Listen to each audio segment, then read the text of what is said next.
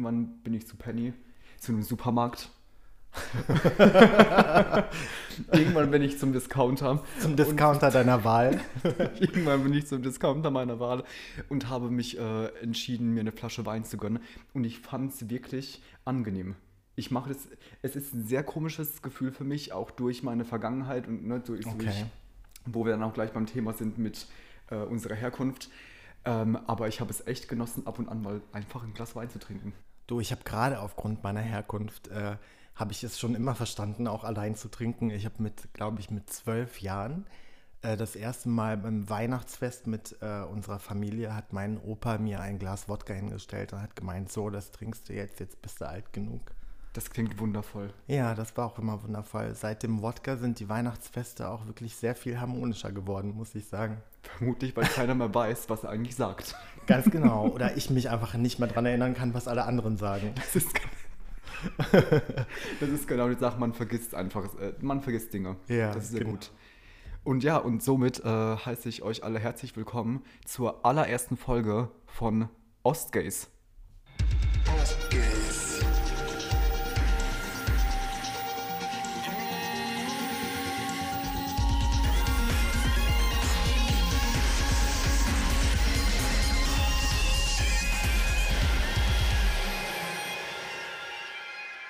Wunderbar. Es ist eine, es ist eine Ehre, hier zu sein. Vielen Dank, dass du hier bist. Also mein Name ist Kai.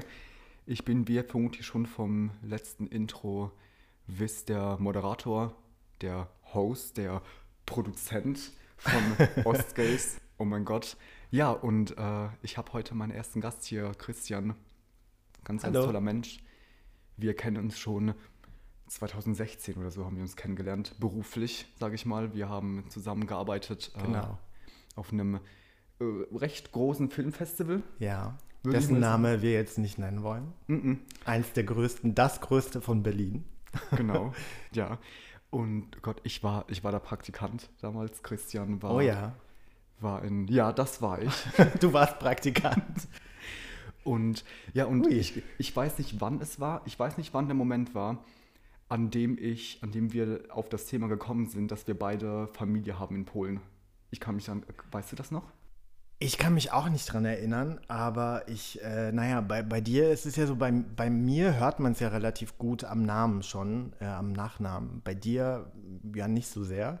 Ähm, ich glaube, ich habe ganz lange gar nicht gecheckt, dass du Pole bist und ich glaube, ich bin mir nicht sicher, vielleicht bilde ich mir das auch ein, dass du dann, kann das sein, dass du mit jemandem am Telefon auf Polnisch gesprochen hast und ich habe das gehört und war dann ganz erstaunt? Ich meine, das könnte so gewesen sein. Okay. Ja. ja, das ist auf jeden Fall jetzt unsere Story. Wundervoll. Ob sie stimmt oder nicht. Sei mal dahingestellt. Genau. Ist okay.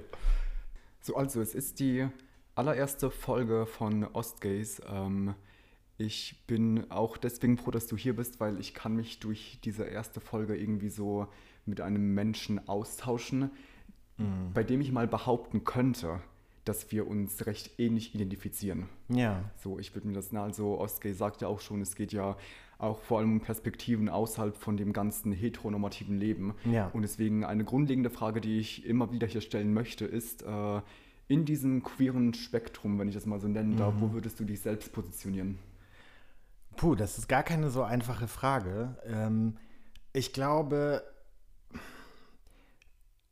ich habe mich oft, ehrlich gesagt, gar nicht so ähm, nach, nach der Zeit, in der ich auch so für mich selber verstanden habe, äh, dass ich schwul bin.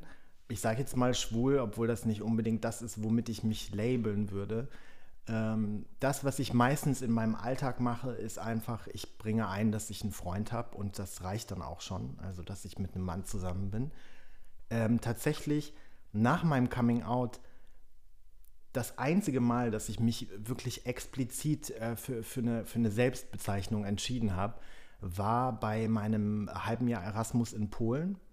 Äh, da habe ich es wirklich für, für nötig gehalten, für mich selber, aber auch für, mein, für, für meine Mitmenschen, zu sagen, ich bin schwul.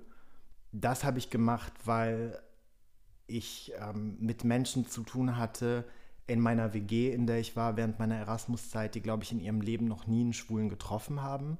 Und ich habe dann auch immer wieder so nicht offen feindliche oder so Sachen gehört, aber wirklich Sachen, die so nebenbei abfällig waren, so ein bisschen nicht böse gemeint, aber ähm, ich glaube, meine Mitbewohnerin meinte mal so, ja, wenn du nach Posen fährst, dann pass auf, das ist so eine typische Schwulenstadt. Und äh, da habe ich noch nichts gesagt. Also wäre mir jetzt auch neu, dass Posen so eine Schwulenstadt ist, aber. Warte mal, sie hat gesagt, du musst aufpassen aufgrund dessen, dass es eine Schwulenstadt sein könnte. Genau, oder sie hat, ähm, ich erinnere mich nicht mehr genau, aber es war so in der Art, hat sie sowas gesagt. Das war, glaube ich, überhaupt nicht böse oder es war auch nicht, es kam jetzt auch nicht von einer wirklich negativen Grundeinstellung gegenüber Schwulen her, sondern das war einfach so was dahingesagtes. Aber das waren für mich Sachen, wo ich gemerkt habe, interessant. Äh, meine Mitbewohnerin ist anscheinend noch nie einem Schwulen begegnet.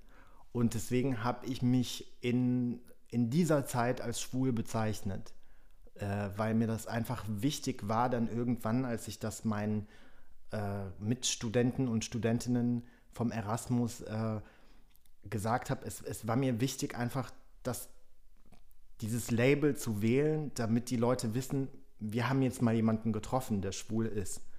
Äh, das war aber auch ohne lange Überlegung.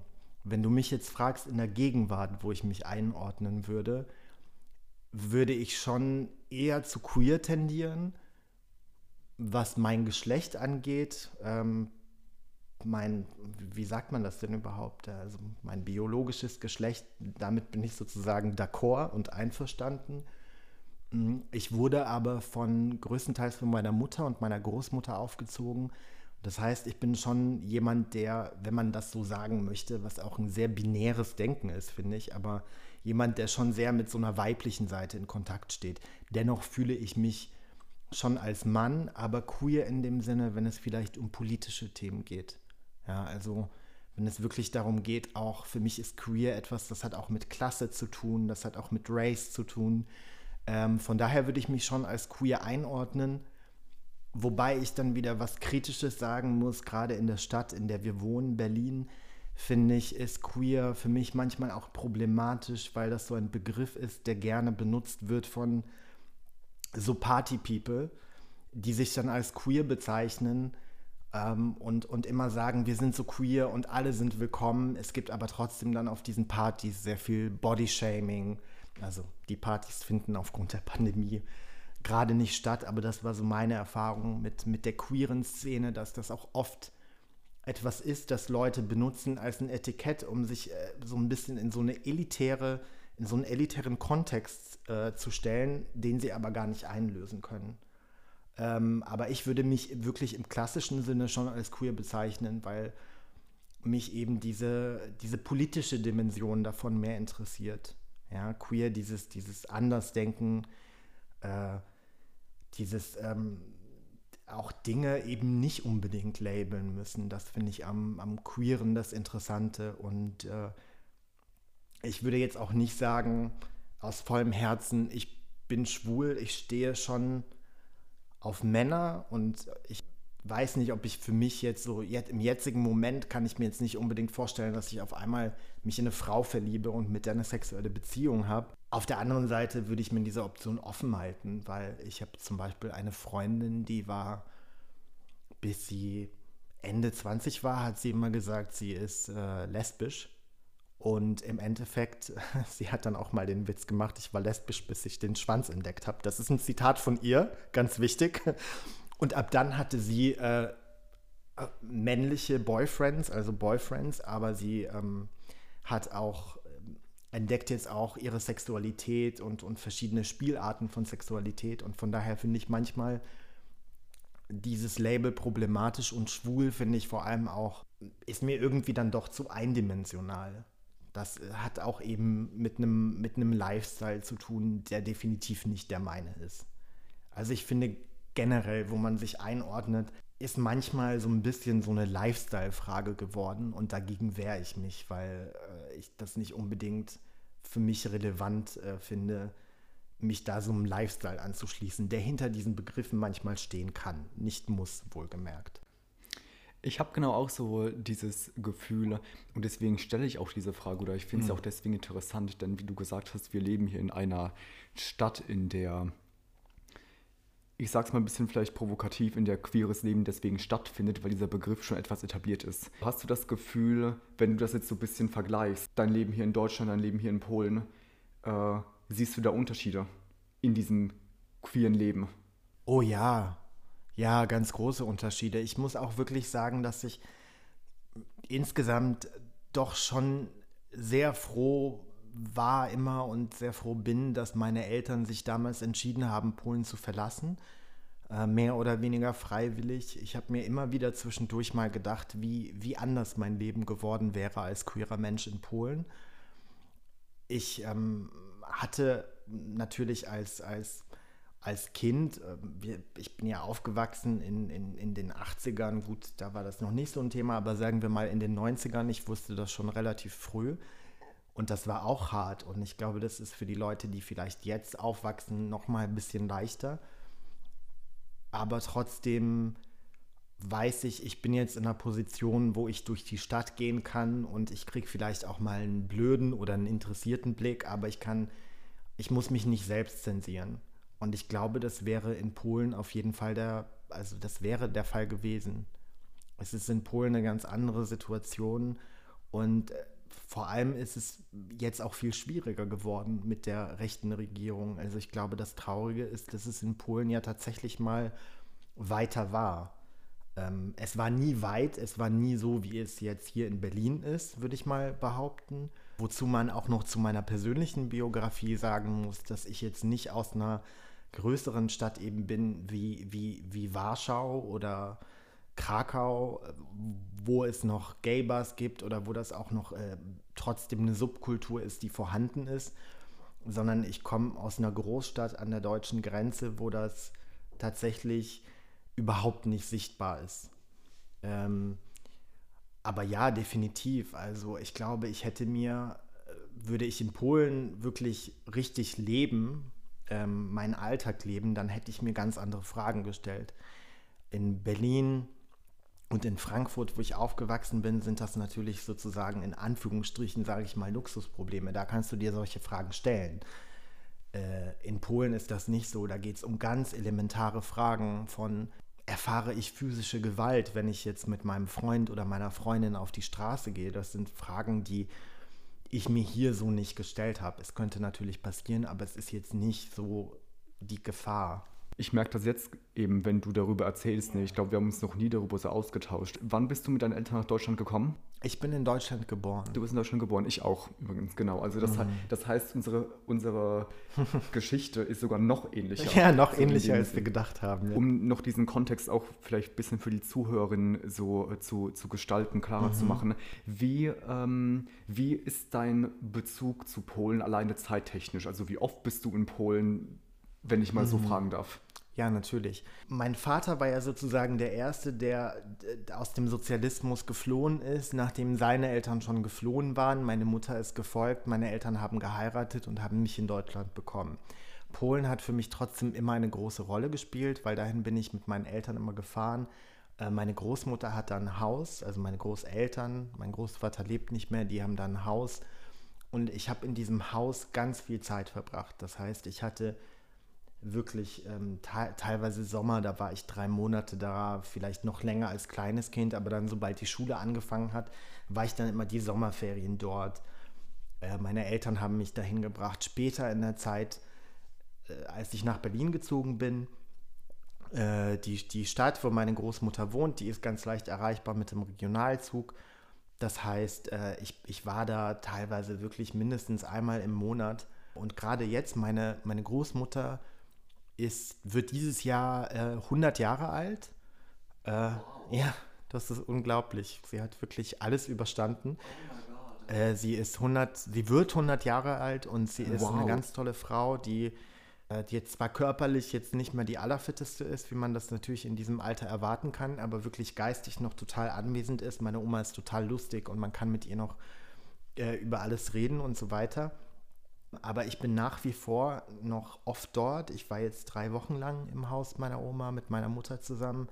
Das heißt, ich habe schon einen starken Bezug, zumindest zu diesem, zu diesem Aspekt. Mein Bezug zu Polen an sich, der kommt jetzt so langsam. Das ist ganz spannend. Ich glaube, dass ich ganz lange mich gar nicht so sehr als Polen gesehen habe. Ich habe äh, mich auch jetzt nicht unbedingt als Deutschen gesehen, bewusst. Ich habe mir jetzt nie Gedanken darüber gemacht, bin ich deutsch, bin ich polnisch, aber ich bin natürlich in Deutschland aufgewachsen. Ich habe interessanterweise, das ist, finde ich, ein ganz interessantes Detail, meine Muttersprache ist eigentlich polnisch. Ich habe das von meinen Eltern gelernt und ich habe Deutsch erst im Kindergarten gelernt.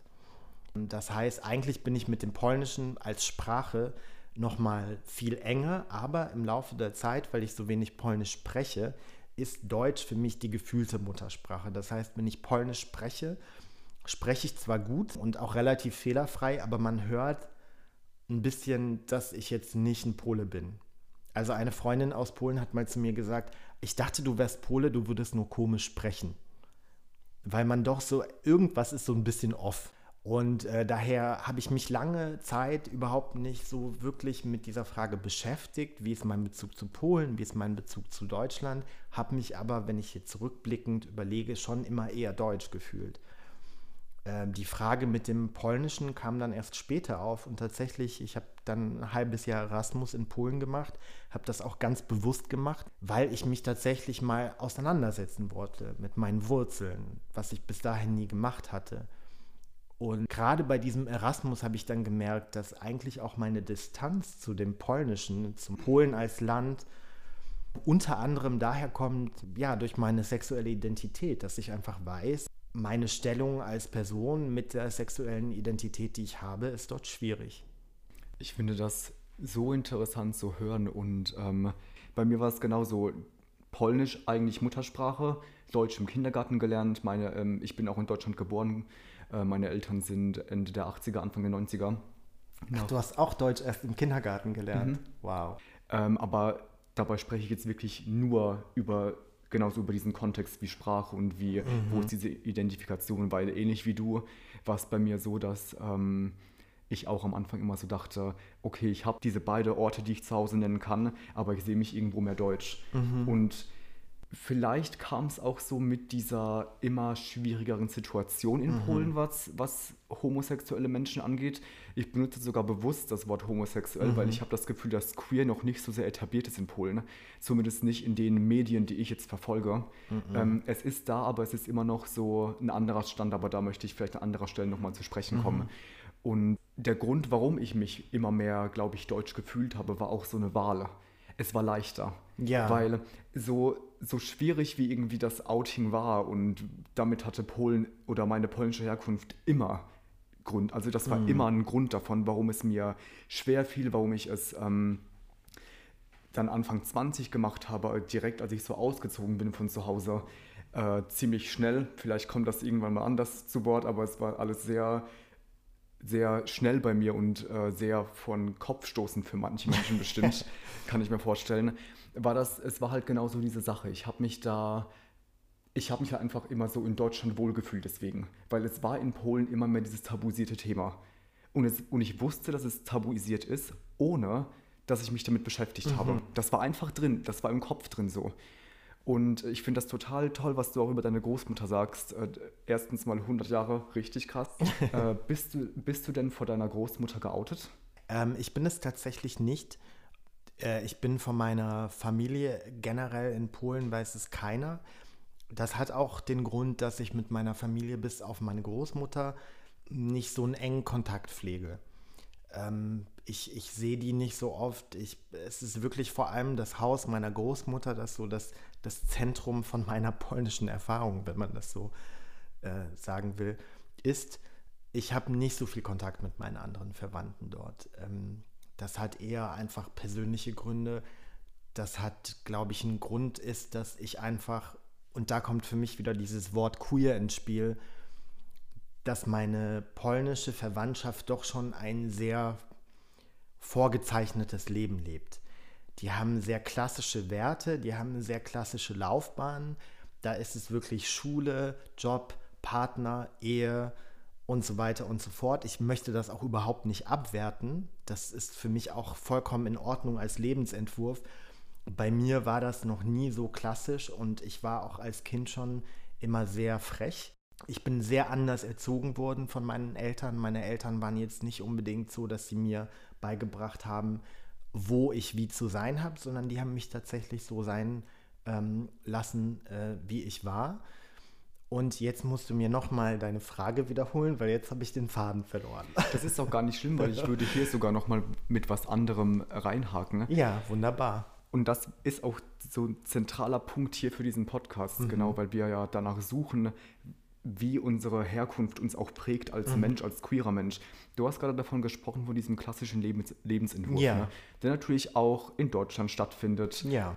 Auch da, wo ich aufgewachsen bin, in der Pfalz. In Polen habe ich immer das Gefühl, ist das, nimmt man das alles nochmal etwas stärker wahr. Also es hat auch bestimmt was mit Glauben zu tun, mit Kirche, die da, wie wir alle wissen, immer noch unfassbar viele Einfluss hat auf die Menschen, auch auf die Politik. Ja, das auch wieder ein anderes Thema. Aber meine Frage dazu ist, ähm, inwiefern glaubst du, dass trotzdem diese Werte, und ich nenne die jetzt mal polnischen Werte, ja, von Familie und dem Ganzen, dich trotzdem geprägt haben? In deinem, in deinem queeren Sein, was ja eigentlich so ein bisschen dagegen steuert, gegen diese Traditionen? Ja, das ist eine sehr gute Frage. Und ich erinnere mich jetzt wieder, was deine Ursprungsfrage war. Vielleicht schlage ich den Bogen erstmal. Du hattest mich nämlich gefragt, bei wem ich geoutet bin äh, in meiner Familie. Genau aufgrund der, der nicht so vorhandenen Nähe zu meinen anderen Familienmitgliedern bin ich bei denen nicht geoutet. Bei meiner Oma, mit der ich wirklich eine sehr, sehr enge Beziehung habe, die ich sogar drei Wochen lang gepflegt habe, also so, wo ich wirklich alles mitbekommen habe. Also so näher kann man einem Menschen gar nicht kommen. Äh, bin ich aus dem Grund nicht geoutet, weil ich mir einfach denke, die ist jetzt 100 Jahre fast alt, die hat ähm, eine ganz andere Lebensgeschichte, eine ganz andere Biografie und für die ist tatsächlich das Verständnis von Schwulsein, Queersein sehr schwer. Also die versteht schon nicht, dass ich Vegetarier bin, die fragt mich bis heute jedes Mal, ob ich noch einen Schnitzel essen will. Und deswegen, dass ich äh, ja, bei, bei uns ist das Hähnchen. Meine Oma ja. sagt immer, ah, du bist Vegetarier, dann bekommst du Hähnchen. Genau, weil Hähnchen gilt ja, Hähnchen und Wurst sind in Polen kein Fleisch. Ähm, ja, genau. Und ich bin übrigens kein Vegetarier, aber das war bei einer Freundin mal, die zu Besuch war. So. Okay, ja, ich bin schon einer. Und ja, das ist äh, in Polen auch ganz lange ein schwieriges äh, Los gewesen. Und die sind jetzt aber übrigens ganz interessant, so ein klein, kleiner abweichender Diskurs. Die sind die haben das vegetarische Sein übersprungen und sind gleich 100% in das Vegane rein. Ja. Deswegen frage ich mich, ob die vielleicht jetzt auch das äh, homosexuell sein überspringen und dann in fünf Jahren hoffentlich äh, ist es da queerer als in Deutschland. Das wäre wunderschön. Homo gab es nie, es gab dann plötzlich nur queer. Es gab nur queer. Es waren direkt alle genderfluid in genau. Polen. mal gucken, ey, das ist die Prognose äh, hier Mitte Januar 21. Genau. Mal gucken, was in fünf Jahren ja, ist. Ja, lass uns in fünf Jahren nochmal sprechen. Das ist das, was ich jetzt in meiner äh, sehr optimistisch gewähnten Kristallkugel sagen kann. Aber äh, um jetzt auf deine Frage zurückzukommen, inwiefern mich diese Werte geprägt haben. Tatsächlich haben sie mich sehr geprägt und äh, darüber hatte ich mir auch noch nie so Gedanken gemacht. Also deswegen danke, dass du mich zu diesem Podcast eingeladen hast, weil es nicht nur eine Freude ist, mit dir jetzt hier zu sitzen und mich über diese Themen zu unterhalten, sondern es hat mich auch selber nochmal über manche Themen zum Nachdenken gebracht. Und im Zuge dessen ist mir aufgefallen, dass eigentlich meine Großeltern, die fast dieses klassische Modell gelebt haben, mit der Ausnahme, dass sie, was ich auch sehr spät erfahren habe, meinen ältesten Onkel bekommen haben, ohne verheiratet zu sein, was meine Oma mir ganz lange vorenthalten hat, weil es ein bisschen äh, spicy ist, diese Tatsache. Ein Skandal. Ja, delikat auf jeden Fall. Das habe ich erst sehr spät mitbekommen, dass das so war, aber sie haben tatsächlich diese, diese, diese klassische Ehe, auch eine Liebesehe, nach allem, was ich weiß, auch sehr lange von meinen, zumindest von meiner Großmutter, die jetzt nicht so eine emotionale Person immer war, äh, hat sie das immer so ein bisschen als eine Vernunftsehe dargestellt, aber ich sehe tatsächlich, dass es eigentlich eine Liebesehe war. Und die diese Beziehung von meinen Großeltern, diese Ehe, die über so viele Jahre lang ging, die auch beinhaltet hat, dass mein äh, Opa sechs Jahre lang im Gefängnis war, weil er bei den Partisanen war, ähm, also gegen die Kommunisten gekämpft hat und alle möglichen Hochs und Tiefs und Sozialismus und äh, nicht genug Essen und Ausnahmezustand und alles Mögliche, ähm, die schwierige Ehe meiner Mutter mit meinem Vater äh, die hat das alles überlebt und gut überstanden. Und ähm, ich, für mich ist so eine ganz wunderschöne Erinnerung, an, an die ich immer gerne zurückdenke, ist, dass meine Großeltern hm, auch noch kurz bevor mein Opa gestorben ist, immer abends, wenn sie sich ins Bett gelegt haben, sie hatten separate Betten, aber ich habe die immer aus meinem Zimmer noch hören können, wie sie den Tag haben Revue passieren lassen. Und äh, ich glaube, das ist letztendlich was, was mich wirklich sehr stark beeinflusst hat, weil ich mir doch bei aller Queerness, sage ich mal, und auch durchaus Offenheit, was sexuelle Dinge angeht, aber ich wünsche mir schon eine, ein Commitment, eine Beziehung, die, die so ähnlich ist, die vielleicht jetzt weniger monogam ist als die meiner Großeltern, aber auf jeden Fall ein Commitment, was ich ähm, in Berlin zum Beispiel auch schwierig finde. Ich weiß, dass viele Leute damit hadern, ob egal welcher Sexualität, das ist so eine Stadt, die einem so viel zu bieten hat, so viel Abwechslung, so viel sexuelle Spielwiesen, dass äh, sich an jemanden zu binden und sei es nur emotional und nicht nur sexuell, äh, für viele Leute schwierig ist. Und insofern dieser Wert einer langen Beziehung, die man auch nicht gleich aufgibt, wenn die ersten Probleme kommen, ich glaube, das würde ich sagen, hat mich am meisten geprägt. Ich habe auch wirklich das Gefühl, dass ähm, und das spreche ich wirklich sehr subjektiv aus meiner Erfahrung, was du auch eben gesagt hast, so in Berlin ist das echt ein Ding. Ne? Mhm. Ne?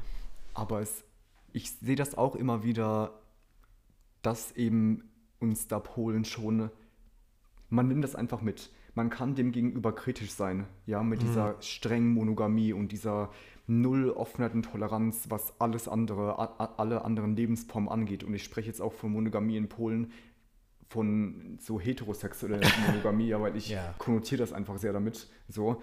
Ähm, und es ist einfach immer so, diese Spielwiese, die du gerade so beschrieben hast, die gibt es da halt. Also ich kenne die halt nicht, nicht von dort. Und das bringt mich aber auch so zum bisschen anderen oder nächsten Themenpunkt. Du, du hast vorhin gesagt, du warst ein halbes Jahr Erasmus, ne, hast du mm. gemacht in, mm. in Polen. Hattest du denn da Kontakt mit, der, mit irgendeiner schwulen Szene? Oder? Ja, oh ja, viele. Also viele in dem Sinne, dass äh, das war, war auch ganz lustig. Also erstmal glaube ich, der, der Fachbegriff, den man ja in Polen äh, äh, so überstrapaziert, ist LGBT. Beim I sind wir und beim Q sind wir da noch nicht angekommen in Polen, aber ähm, das ja ein, ein Begriff, den man so benutzt und den man auch sehr abwertend benutzt, meist in Zusammenhang mit einer Ideologie. Ähm, aber das ist nochmal ein anderes Thema. Aber gut, ähm, zu deiner Frage. Ich hatte da, ich, ich bin da in, in so einen schwulen Club gegangen. Es gab einen einzigen, nein, es gab zwei, Verzeihung. An meinem ersten Abend lustigerweise dort. Oder Darf ich noch mal kurz dazwischen ja. fragen, in welche Stadt das war? Äh, ja, das war in Łódź, Lodz. Ah, ja. Genau. Die alle aus dem bekannten Lied Theo, wir fahren nach Lodz kennen. Viele Leute können damit nichts anfangen. Vielleicht kurz zur Erklärung damit das alle besser verstehen, wie man sich diese Stadt vorstellen kann. Das ist eine Großstadt, die hat um, um die 750.000 Einwohner. Bei Warschau ist die. Und während Warschau, man kann schon sagen, das liberalste ist, zusammen mit Krakau vielleicht, was man in Polen so finden kann, ist Lodz eine Stadt, die ist sehr von Arbeitslosigkeit geprägt. Da gab es mal eine riesige Textilindustrie ähm, vor dem Fall der Mauer und ähm, ja, nachdem eben der Sozialismus zusammengebrochen ist, gibt es da sehr viele Arbeitslose, auch heute noch. Und das ist eine sehr äh, roughe Stadt. Also sie ist jetzt nicht unbedingt die queerfreundlichste Stadt in Polen, die man sich vorstellen kann. Selbst für Polen ist es eher eine schwierige Stadt. Ähm, und ich war dann, ich bin dann da hingekommen und äh, ich hatte mich für einen Erasmus entschieden in Polen, eben wie ich dir erzählt habe, weil ich meine so ein bisschen zu meinen Wurzeln zurückgehen wollte. Und ich erinnere mich, ich bin da an meinem ersten Abend angekommen mit dem Zug. Ich bin in, in so eine uralte Straßenbahn gestiegen und bin durch so eine durch so dunkle Gassen mit dieser quietschigen Straßenbahn gefahren. Es war unendlich kalt und ich dachte mir nur so, oh Gott, was machst du hier nur? worauf hast du dich eingelassen? Und äh, Lodge im Übrigen ist David Lynch, äh, Lynches äh, Lieblingsstadt und äh, mir war auch sofort klar, warum. Es ist wirklich eine sehr abgefuckte, sehr runtergekommene Stadt. Und äh, auch sehr, sehr schummrig beleuchtet, äh, ganz atmosphärisch auch irgendwie, aber schon, schon harter Tobak. Und dann bin ich da angekommen, kannte natürlich niemanden und ich bin, glaube ich, am ersten oder am zweiten Abend direkt in so eine Schwulendisco gegangen. Wie hast, du, wie hast du die gefunden? Internet. Natürlich. genau. Es gab zwei und ich bin natürlich erstmal in die geraten, die Lehrer war und ich kam dort an und es gab, es waren kaum Leute da drin und dann bin ich zu einer Gruppe, da gab es so Nischen mit Sofas, dann bin ich zu einer Gruppe gegangen und habe gesagt, Leute, ich bin hier hingekommen, ich habe keine Ahnung von der Stadt, ich bin komplett allein, kann ich mich zu euch setzen? Das war auch so das erste Mal, glaube ich, dass ich das gemacht habe. Und das war mein erster Kontakt. Das hat dann damit geendet, dass ich bei einem Englischlehrer im Wohnzimmer zum ersten Mal in meinem Leben auf High Heels gelaufen bin und der zu mir so meinte, du hast das auf jeden Fall schon vorgemacht, woher kannst du das so gut? Ähm, ja, also ich habe an diesem Abend rausgefunden, dass ich äh, Natural Born High Heels Walker bin. Also ich kann wirklich sehr gut in hohen Schuhen laufen. Sollte ich mir mal einen Lebenslauf schreiben vielleicht. Würde ich an deiner Stelle machen. Vielleicht würde dann meine Karriere mal steil nach oben gehen. Ich warte ja noch drauf. Ähm, naja, und dann, das war so, in dem Club war ich tatsächlich auch nur einmal, weil der war super schlimm. Der war so ein bisschen, ja, das ist jetzt gemein, super schlimm zu sagen, aber der war so, so wie, wie vielleicht in, in, in Berlin in, in den 80ern, nee, da war der auch besser, in Berlin in den 60ern. Da war dann auch so eine richtig erbärmliche Dragshow und äh, Respekt für alle. Äh, für alle Kerle, die so eine Dragshow in Polen veranstalten, aber sie war wirklich schlecht. Das kann man auch nicht anders sagen. Also sie war lustig, aber sie war schlecht. Ja, aber dann war ich dann äh, noch in so einem anderen Club. Das war dann auch ganz witzig, weil da habe ich dann, ich habe zu meinen Mitstudenten und Studentinnen erstmal nichts gesagt über, äh, über meine Sexualität. Und dann habe ich in diesem schwulen Club beim zweiten Mal, ähm, und ich nenne ihn jetzt schwulen Club, weil er wirklich groß, größtenteils schwul war, habe ich dann so zwei, drei Leute von meinem Erasmus gesehen und das war dann auch erstmal so, man hat sich angeschaut und hat so, haha, ja, so getan, so, ja, ich check halt alle Clubs aus, ne? Ähm, das Interessante war, ich habe in einem dieser, also in diesem Club habe ich einen äh, wirklich sehr schönen Mann kennengelernt. Also, wenn ich an den zurückdenke, denke ich auch noch, oh, der war wirklich sehr schön. Mit dem habe ich dann in diesem Club rumgeknutscht und wir haben uns dann zu einem Date verabredet äh, in einer Bar und wir haben uns dann in der Bar getroffen. Und das war überaus interessant, weil der hat im Modebusiness gearbeitet und hat mir dann erzählt von, von, von seiner täglichen Arbeit und sein Chef war schwul. Und er hat dann zu mir gesagt, ja, an meinem Chef, was mich unheimlich an dem stört, der geht immer so äh, hausieren mit seiner Sexualität. Der sagt immer zu allen, mein, äh, mein Ehemann, mein Ehemann, mein Ehemann, mein Ehemann macht dies, mein Ehemann macht jenes und das stört mich. Ich finde, man sollte damit nicht so öffentlich sein.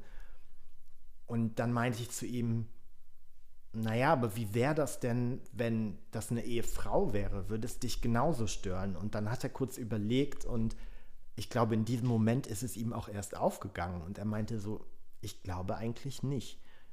Und das war das erste Mal, dass ich so so stark gemerkt habe, was diese Homophobie in Polen wirklich mit den Leuten macht, dass die das teilweise so internalisiert haben, dass die das gar nicht mehr merken, wie schlimm das eigentlich ist und dass sie selber auch sagen, wir finden das besser, wenn man das nicht so öffentlich sagt, ne? Wie du das ja in Deutschland auch teilweise immer noch hast, dass Leute sagen, naja, interessiert mich nicht, ob der schwul, die lesbisch oder was auch immer ist, weil das ist ja Privatsache. Naja, ist es irgendwo, aber das Private wird ja auch immer mehr öffentlich und das ist, also, wenn man etwas explizit nicht sagt, dann versteckt man es halt, ne? Keiner würde sagen, äh, über einen heterosexuellen Mann, seine Ehe ist seine Privatsache. Oder noch viel besser finde ich, wenn Leute sagen, was die im Bett machen, interessiert mich nicht. Als wäre deine Sexualität auf tatsächlich auf Sex beschränkt. Ne? Es ist ja so viel mehr, es ist ja ein Teil von dir. Und insofern fand ich das ganz interessant für mich und auch sehr erhellend, in Polen, diesen Kontakt mal dort zu haben.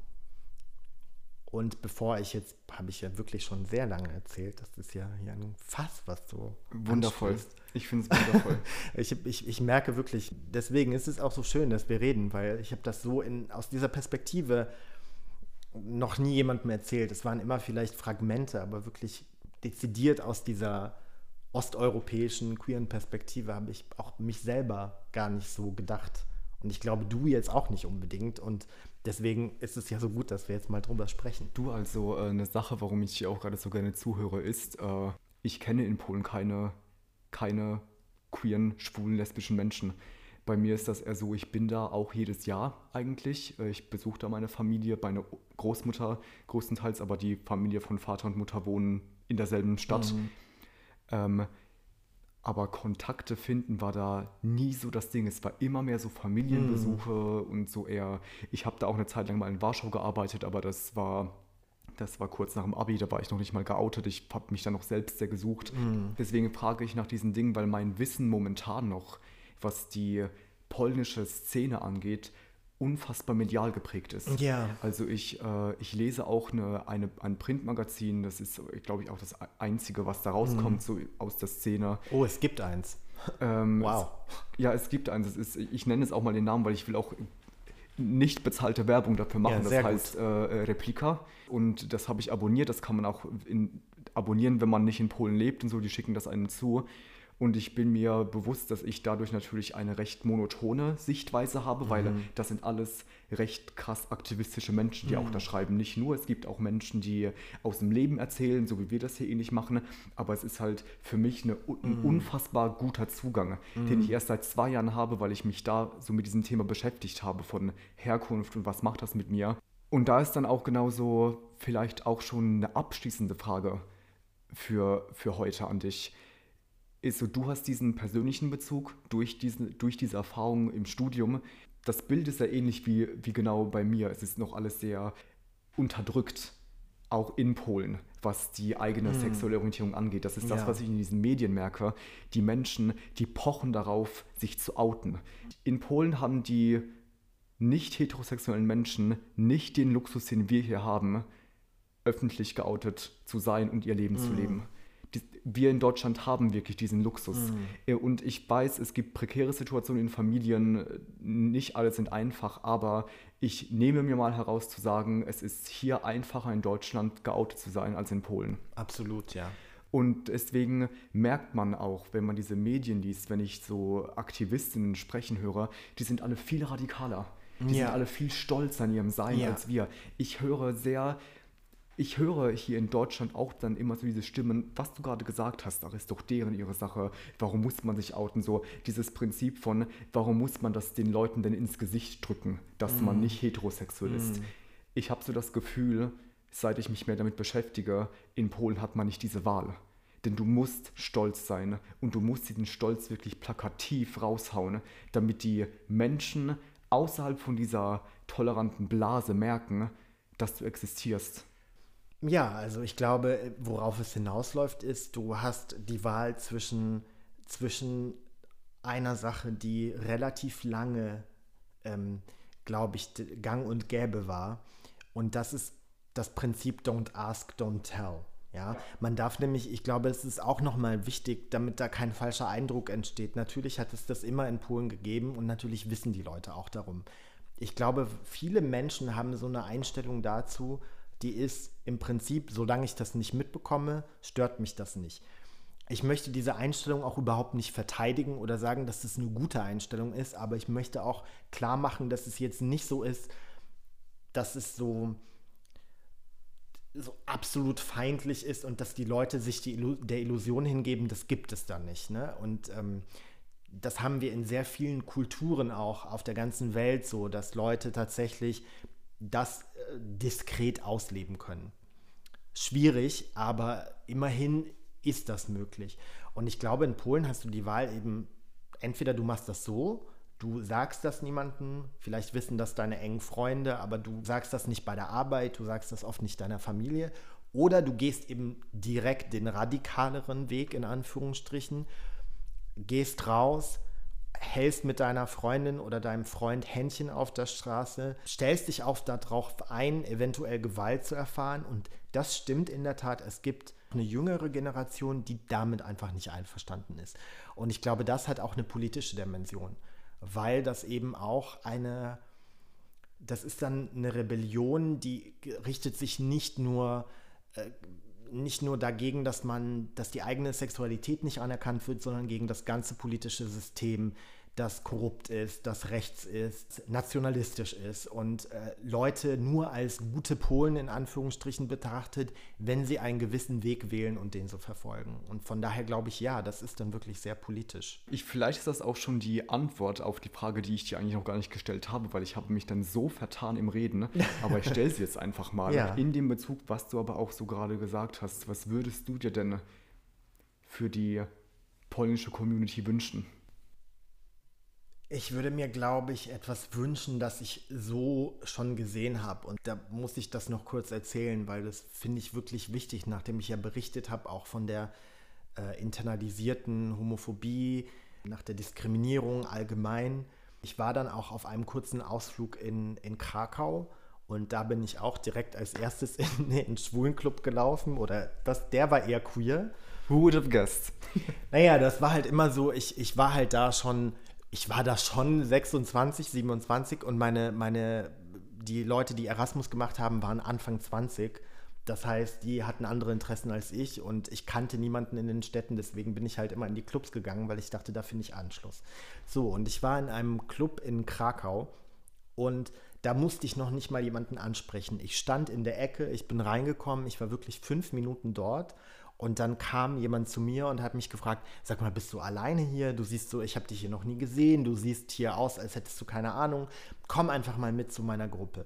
Da habe ich eine wunderschöne Gruppe von Menschen kennengelernt, die sich alle versammelt haben um einen Theaterautor und Regisseur, ein älterer Mann, etwas kräftiger gebaut, der schon eine bewegte Lebensgeschichte hinter sich hatte, schwul war und äh, der in seiner Gruppe aber nicht nur schwule oder lesbische Personen hatte, sondern alle möglichen Leute, die genderfluid, alles, was man sich so vorstellen kann, ohne dass das jetzt so ausgesprochen wurde. Ich habe in dieser Gruppe tatsächlich eine Gruppe von Menschen gefunden, in der es wirklich egal war, die einen utopischen Gesellschaftsentwurf im Kleinen gelebt haben. Da waren Heterosexuelle dabei. Es war wirklich bunt gemischt und die konnten sich die haben mich in ihren Kreis aufgenommen. Ich habe in diesen vier Tagen, die ich in Krakau war, kein einziges Mal im Hostel geschlafen, sondern bei denen. Und äh, habe gemerkt, dass es auch anders geht. Dass man wirklich in einer Gruppe von Menschen leben kann, auch in Polen, wo das überhaupt keine Rolle spielt, wo man darüber nicht mal großartig reden muss, außer eben, wenn es darum geht, sich politisch zu engagieren. Und es war so normal und so alltäglich, mit sowas hätte ich überhaupt nicht gerechnet. Und ähm, ich wollte das erzählen, weil mir schon wichtig ist, zu sagen, dass es sowas schon auch gibt im kleinen Kreis, aber eben nicht äh, politisch akzeptiert, nicht in einem größ auf einer größeren Skala. Und ich würde mir einfach wünschen, dass diese Menschen in Machtpositionen kommen, dass diese Menschen schaffen, dieses Land zu ändern. Und man darf auch nicht vergessen, in Polen sitzt schon seit vielen Jahren eine Abgeordnete, eine, eine Transfrau im Parlament. Das haben wir in Deutschland nicht.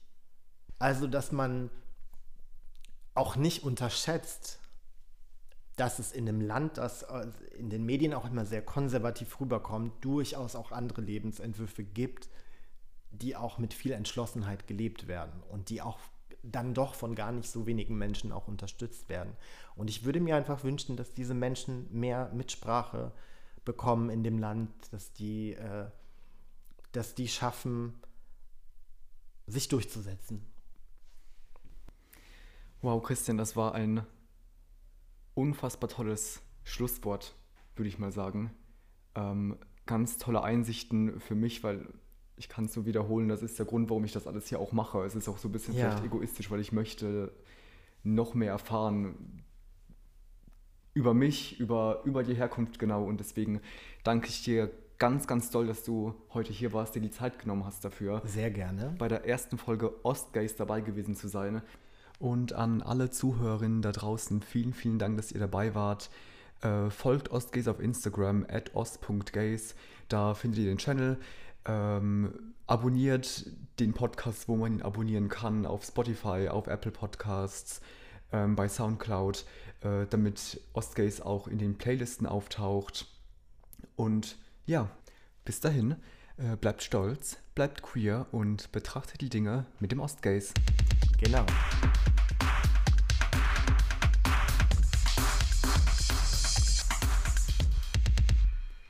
An dieser Stelle noch ein kurzes Schlusswort, weil erste Folge, neues Projekt und hinter den Kulissen passiert ja bekanntlich mehr, als man am Ende zu sehen oder in diesem Fall zu hören bekommt.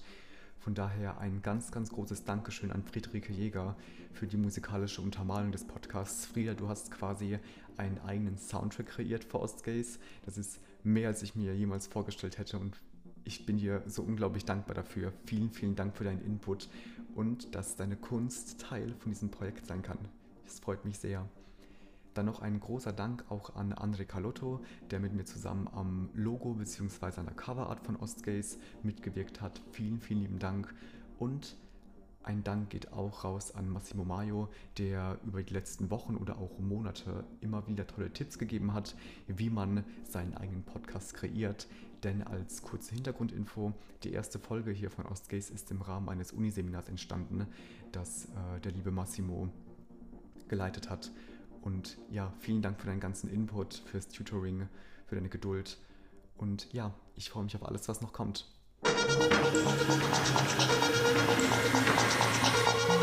You.